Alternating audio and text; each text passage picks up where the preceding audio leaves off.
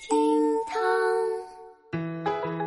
，Hello，各位好，我就是那个长得胖、生活才旺的小雨。哎呀，最近看了奥运会啊，其实我心情挺复杂的。一方面呢，单从我个人身上啊，完全看不出来咱们国家是个体育强国；但另一方面呢，同样又是从我这个人身上，又完全能看得出来，咱们国家是一个经济高速发展、人民生活富足的国家。哎呀，我太难了呀！微博二百零一万人关注，可乐当水喝，少年得白内障。这可乐呀，被大家戏称为“肥宅快乐水”，而杭州一个十五岁的小男孩就非常的喜欢，但是他把可乐当水喝，有时候一晚上就要喝一升。最近半年，他的视力开始逐步下降，而他的家人还发现孩子右眼似乎发白了。赶紧将其送医救治。那经过医院的诊断，发现小朋友把可乐当水喝的饮食方式，导致他患上了糖尿病，从而再引发了白内障。我的天，喝可乐喝出白内障，喂，好恐怖的嘞！小雨目测啊，这条热搜接下来估计会陆续出现在相亲相爱一家人的微信群聊当中。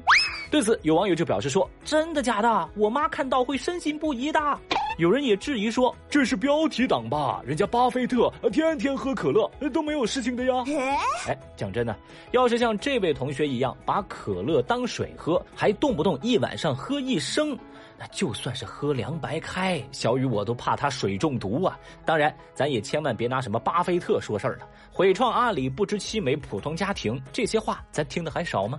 总之啊，凡事有所节制，这是一个永恒不变的道理。而随着年龄的增长，你会逐渐的发现，名可以是别人的，利可以是别人的，很多东西都可以是别人的，但只有身体是你自己的。微博二百零一万人关注，男子应网友挑战不带食物荒野求生。最近，广东肇庆一名驴友打电话报警求助，说自己在北岭山登山探险时迷路，而在获救的时候，他的生命体征已经极其微弱了。当时又恰逢台风刚过，这个驴友还在山里头遭受了风吹雨淋，体力耗尽。那民警经过三个多小时的搜索，终于在半山腰发现了这个驴友。这个驴友告诉民警，自己是应网友的挑战，不带食物来到荒野求生。当他被民警发现的时候啊，已经七天没有进食了。后来经过送医救治，男子的身体已无大碍。不得不说，这小伙子呀，太实心眼儿了。你说这网友让你挑战，你就去，那你自己有没有那本事？心里总该有点数吧。现在饿了七天，那那这算挑战成功了吗？我不能想象。对此，微博网友们也忍不住感叹：“嘿，好家伙呀，生产队的驴也不带这么饿的呀！”有人也说了呀：“脑子是个好东西，可惜他出发之前就没有带哟。”神经病啊！还有人不禁吐槽：“No 做 No die. Why you try？不要浪费警力好不好啊？”哼！有意思的是。经过网友的仔细观察，大家还发现呢，这小伙子最后好像是躺在了人家的芋头地里了啊！也就是说，但凡这小伙子多认识点植物，也不至于躺在别人家菜地里把自己饿晕了。老话说，人蠢不分世故，作死不挑坟墓。哎，别人那是看有用的，带团队荒野求生；这小伙啊，是听网友的，独自一人荒野自尽。哎，还是吃的太饱了呀！当然，最后我们还是要实事求是的讲，这小伙子虽然啥都不行，但起码他具备了一定的求生能力，是吧？人家扛饿呀！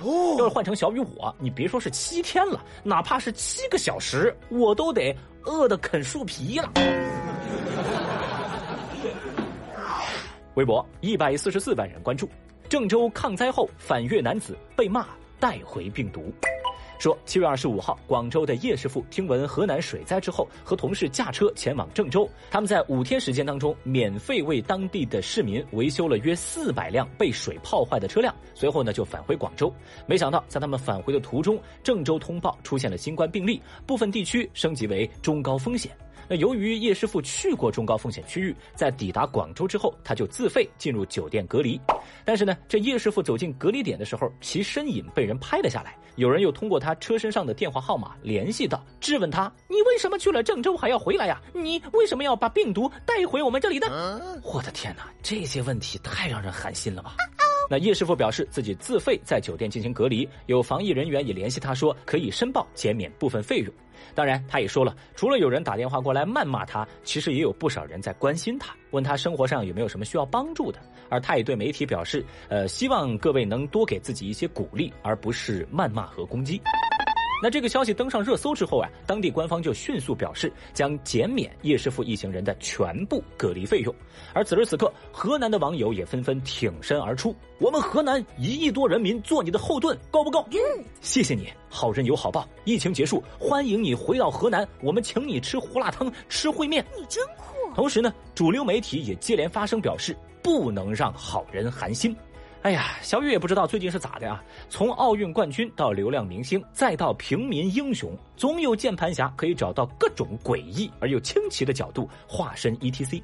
对这部分人，小雨只想送他们一句话：长亭外，古道边，芳草天。有病治病，没病啊，去看看脑子吧。你在教我做事啊？当然，最后我们也要把掌声送给像叶师傅这样的平民英雄。Excellent。微博八十九万人关注。外地车主将奔驰停成都四年往开走，说啊，四年前一位外地车主来成都和朋友聚会，把一辆奔驰越野车停在了某个酒店的停车场之后，就一直没开走。这四年过去了，那这辆车产生的停车费接近五万块。今年七月，因为酒店停车场要装修翻新，那酒店经理就发现，哦，这还有辆车原地一动不动的呀，关键车轮都变形了。随后就向派出所求助，那民警辗转联系到车主本人，听闻消息，这车主本人也是感到难以相信，对自己四年前开车来成都的事儿完全没有印象。后来通过对自家车辆的清点，他才发现，哦，确实是少了一辆奔驰越野车。经过酒店和车主的协商，车主支付了六千块，结清了这持续四年的遗留问题。我的天，这得多有钱才能把大奔给忘了，而且遗忘就是四年呐！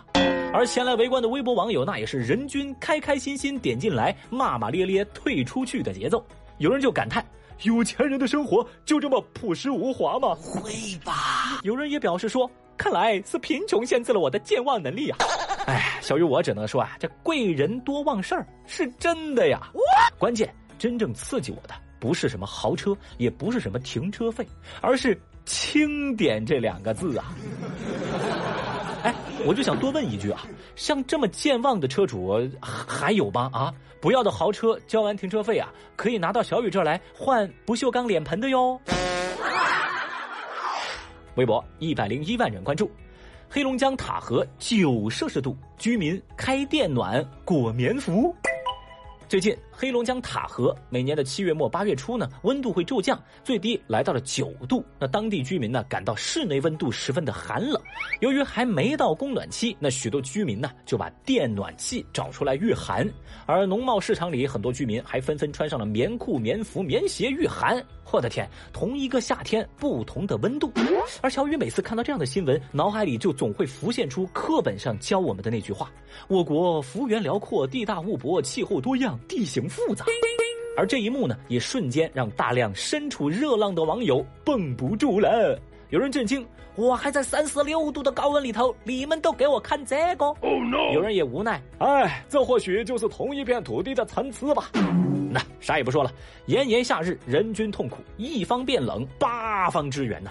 别的不说，小雨，我觉得我们成都这边至少可以分个七八度给你们塔河，是吧？具体的方案呢，我都想好了。咱先在空中安上一个大型的抽风机，把南方的暖热空气输送到黑龙江。而且这个项目也有一个非常霸气的名字，叫南热北调。哎，家人们，你们说小雨我这个项目，王多鱼他会不会投资嘞？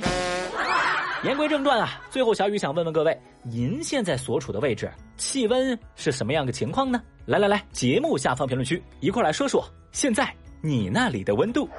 好了，以上就是今日份的厅堂微博报，解锁更多互动姿势，欢迎来喜马拉雅 APP 微博报的评论区活捉小雨哦，又或者来新浪微博找我玩耍。明天我们再聊，拜拜。